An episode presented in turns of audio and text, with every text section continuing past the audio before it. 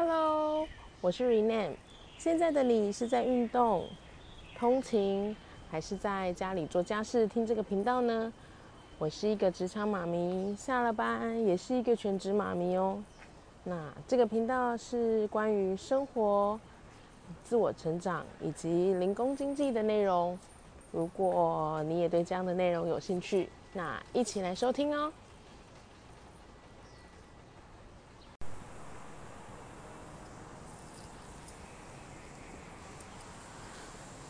不知道各位妈妈还记不记得当新手的时候的状态嘞？最近啊，常在社团里看到新手妈妈的忧郁。嗯，有了两个小朋友的我，现在回头想想，其实当时的我也曾经真的这样子忧郁烦躁过。哎，加上啊，对妈妈这个职业的陌生，然后呢，又面对一个完全没有说明书的生物。哎，我这边说的生物，就是自己的小朋友，自己的新生儿。那除了小心照顾之外，真的不知道还有什么时候，还有什么东西是需要注意的。真的说实在的，有时候小朋友哭啊，嗯，尿布也换了，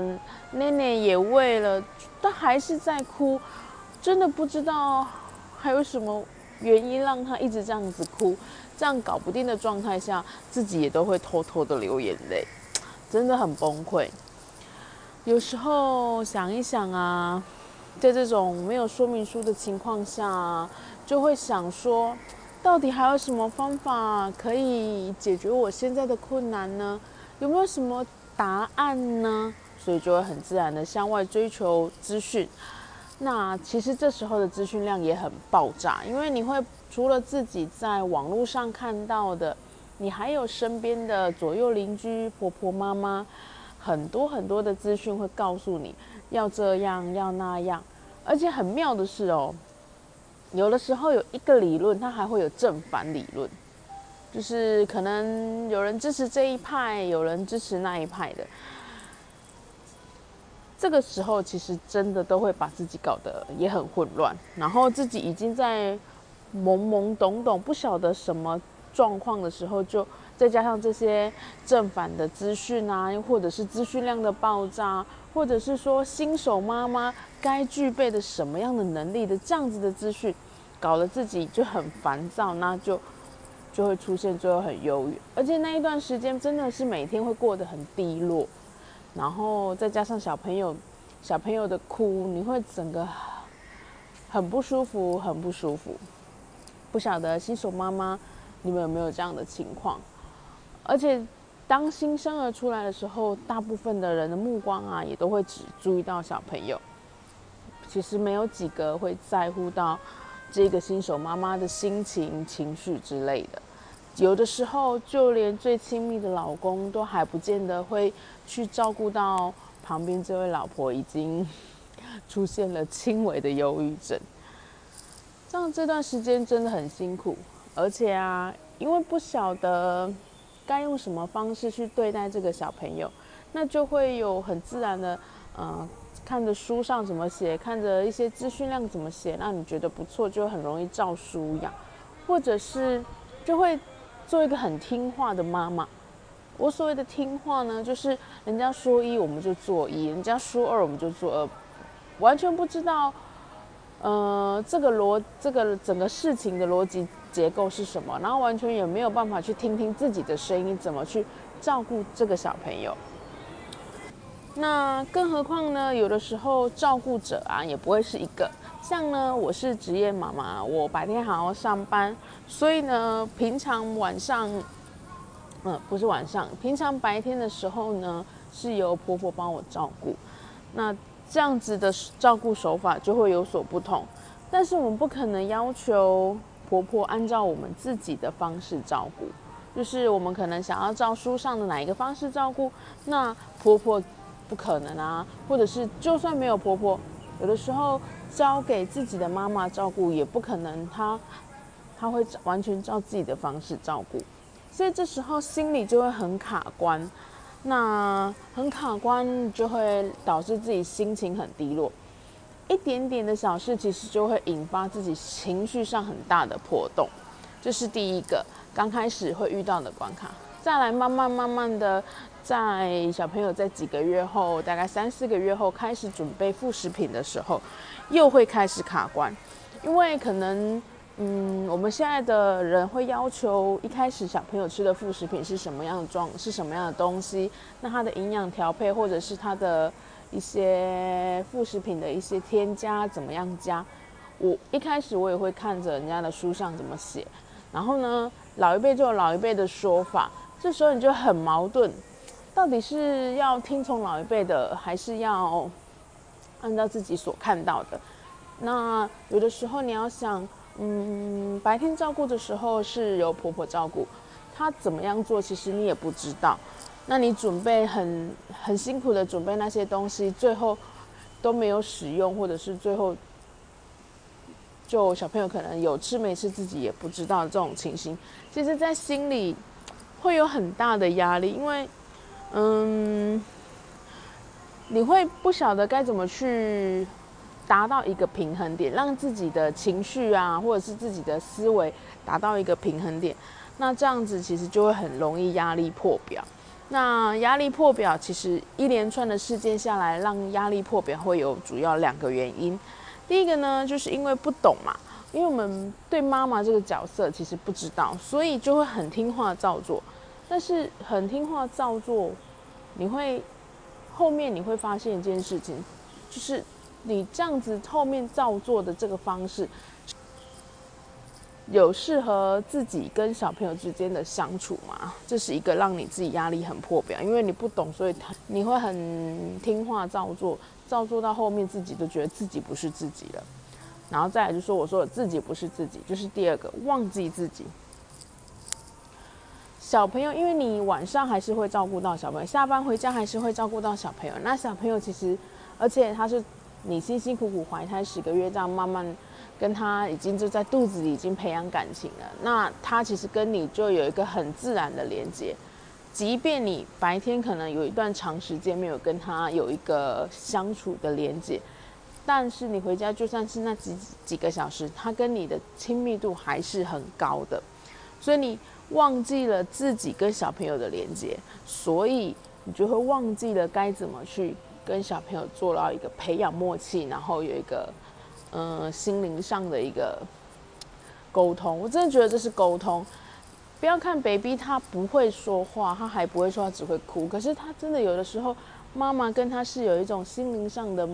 连接的。你只要放打开自己的心，好好的跟自己的小朋友有一个心灵上的互动，他会了解，他很神奇，他是真的会了解你的。那再就是太多的教条了，你懂吗？因我所谓的教条，其实这教条就是所谓我们有时候会看到一些啊新手妈妈必须知道的守则，这些我们常在网络上看到，或者是嗯有一些婆婆妈妈或者是左右邻居会来就说这个时候的小朋友该怎么样怎么样怎么样，这些很很多一些教条。其实要回过头来想想，小朋友是独一无二的。那当妈妈的，是不是真的有知道小朋友的程度到哪里？小朋友现在目前的需要到哪里？那你有这么多的，嗯，新手妈妈所必须知道的，或者是一岁前所必须要有的能力，这些东西都适合自己的小朋友吗？有时候看太多这样的教条啊，你会让自己莫名的紧张。那小朋友。因为被你的紧张，就会造成有一些行为上的一些压迫。那小朋友其实他也会感受到这些东西，就是压力破表的原因。我觉得这一段路真的有点要自己一直不断的修正、修正、修正，然后这段路会很辛苦。那这里呢，今天我就要分享三个方法，如何突破当时这样子的心情。其实这个很简，嗯，当时有很多多重的声音，我不晓得各位妈妈也会不会有，会有，这其实还是会有自己心里的声音，然后这时候也会有长辈的声音，就是我讲的婆婆妈妈会告诉你，会很自然的教导你，嗯，这时候小朋友该怎么样怎么样怎么怎么样，好，这是，再来是小朋友的哭声也会会让你很烦躁，因为他就他唯一的。唯一的语言就是哭。那小朋友就是用哭来告诉你他他需要什么，那你就要用猜的。那这时候有时候猜不到的时候，让你就也是会觉得很烦躁。那再来就是老公的声音，有时候，嗯，我是跟家长辈住一起的，那再加上我白天是有婆婆帮我照顾，所以有时候，嗯，你想要什么会有冲突的时候，老公的声音也会出现，嗯，老公会有一些不同的声音会再加进来，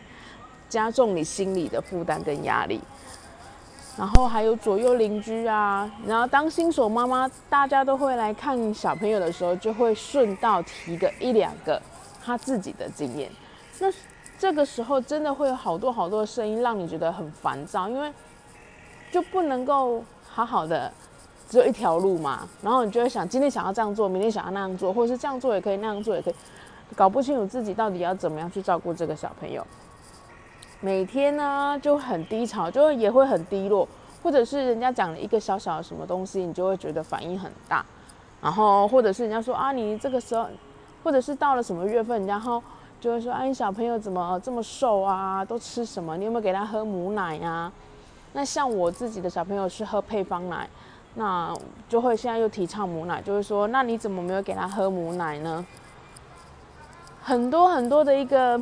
声音，然后就会进来。那进来，其实每一个声音都会影响你的情绪。其实这个东西，说实在的，不需要去在意，它就不会影响你的情绪。但是呢，这些声音呢，却非常容易的记录我的思绪，然后让我自己情绪就会很低落。一点点小小的不对，就会造成情绪的反应很大。那每天呢，就会过得很像刺猬。随时好像都要跟人家 fighting 的感觉，就那段时间真的很辛苦。那后来也觉得自己是不是快生病了？真的有一种心理呀，心理的生病，不是去看看医，不是看个医生拿药的那种生病，是真的是心理的生病。然后这时候呢，我就会好好的冷静一下，我会找一个时间让我觉得这样不行，我会就会让自己稍微冷静一下。那第一个方法呢，其实我就会。重新框架自己，我就会找个方法，晚上的时候也好，因为白天必须得顾小孩，那我会找一个时间让自己冷静，好好的想这一连串最近的情绪怎么样，那这一连串最近的状态怎么样，什么样的事情让自己变成这样子的情况，啊，找到时间让自己冷静的时候，我就会开始第一个方法就是会让我自己先冷，嗯，重新框架。因为照顾可以有不同的方式，那不是只有一个方式，当然更不可能只有照我自己要的方式，所以我会框架自己，我会告诉自己说，嗯，既然照顾者有两个，那我们就看什么时段照顾什么样的方法。小朋友他其实他会很自然的适应，他也会适应你，他也会当当然晚上会适应你。其实他白天会适应婆婆，他并不会说哦，你今天照顾这样子，那你怕白天换人了，他不习惯，然后就会哭闹，然后怎么样？其实不会，小朋友一个这是人与生俱来的能力嘛，就会很自然的适应环境。所以什么时段的人照顾，我们就用什么时段的人的方法去做就好了。嗯，只要小朋友没有任何的异状，其实就可以。而且不需要去强迫任何人去接受自己所看到或所想要的方法，因因为你不可能强迫一个长辈，就算是你今天请了保姆，你也不可能强迫保姆，你也不可能，因为你就算你今天强迫保姆，但你也不是二十四小时或是照顾的时段盯在他旁边，所以他如果用了不一样的方式，你也不会知道，那你何必？强迫自己，强迫他嘞！你知道小朋友有安全平安，那小朋友的状态是 OK，有持续在进步。其实我我觉得这样就 OK 了。那这是我的标准，每一个人的标准不一样。但是我觉得这样子的方式，这样子的标准是让我的心态往往好的方向走，而且不会让我自己造成很大的心理压力。那也在自己照顾的时候啊。趁这个时间会跟小朋友培养默契，也许自己回来下班回来照顾小朋友的时候，你可以陪他看看书，陪他玩玩具，这样子的一个培养默契，相信小朋友他不会，嗯，会有什么样的一些异状。那再来有一个随遇而安的心，去面对这样子的一个新生儿环境。一开始啊，其实真的也没那么顺利啦。其实因为一开始你会有冲击，你就是啊，你为什么又不照我的方式啊？你怎么这样子喂奶奶啊？怎么什么什么的？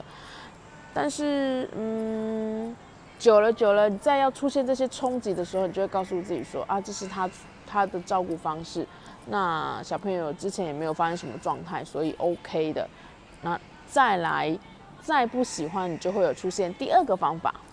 第二个方法呢，就是如果你看到你真的看不过去，或者是已经要冲突的时候呢，你就走到旁边去，你就不要看啊，或者是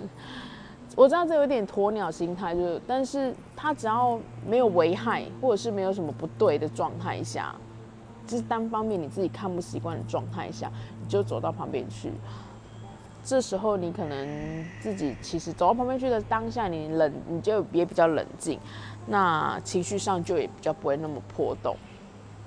除非这件事情的方式已经危害到小朋友的状态，那当然就要出来制止。我的意思说，如果假设新生儿出现了，他可能，嗯，要讲说副食品来说好了，可能小他还很小，那可能就老一辈就会拿。小时候小朋友要吃软的嘛，然后一开始就给他吃很甜的，像布丁啊，那或者是像巧克力之类的。那当然这个时候你就要制止了。那如果说你还没在这样子的情况下，而且是只是照顾的方式不同，你看不习惯，然后你会出现冲击的时候，那你就到别的地方去。我就会，其实我会当下先离开那个环境，因为一离开那个环境，其实就已经先让自己先冷静一点了，然后你再去思考。方式，这个方式是这个对或不对，你再去思考。第二，所以第二个方法呢，就是走到旁边去，就是当做没看见。那第三个方法呢，如果这整个空间的范围都真的很不舒服，可能真的会怕一块已经要有冲突了。就是你就算离开，可能原本在客厅，然后你离开到自己的房间，又还是不行，有那种很强烈的一个愤怒的时候。再就是第三个方法，就是我会，要不就是我带着小朋友，然后出去外面走走晃晃，不然就是我自己一个人走出去，出家门，然后去外面走一走，散散步。因为散散步，看看外面的，虽然还是外面的街道，是自己家附近的街道，但是真的会让自己的情绪非常非常的冷静，然后让情绪不要这么的高。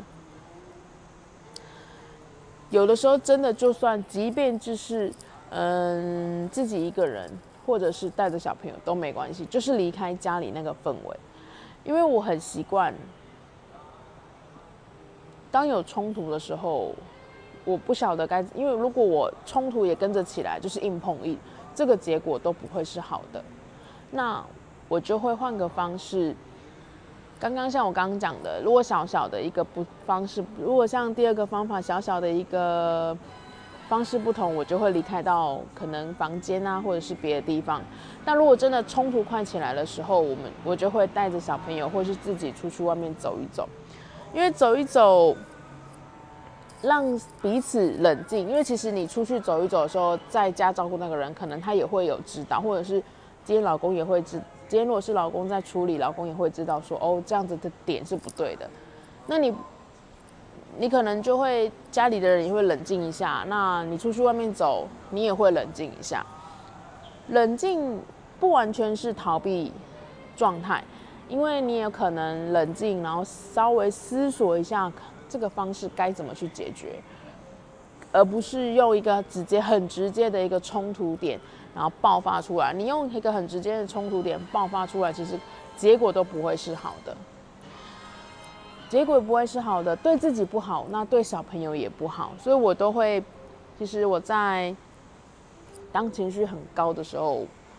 我会离开那个地方，然后可能走出去外面，在家附近绕一绕，走一走。第一，让自己的心情冷静；第二，也让自己的思绪冷静；再来就是会让。你想想看，会想想看该用什么方法去解决目前的一个状态。慢慢的、慢慢的，一次、两次、三次，我就会学会放下，然后一直会在，一直不断的学会放下，然后学会重新思考、重新框架。那也会在这段时间跟小朋友慢慢培养默契。其实你就会很简单的感觉到一件事情，你要去听听自己心里的声音。然后你就会去看看小朋友需要什么，那我该给什么？偶尔的放肆真的也没有关系啊，但是不要逼得自己太紧，那不然会觉得有时候你把自己逼得很紧绷，然后一点点的小事情绪很大，那别人就会觉得你小题大做。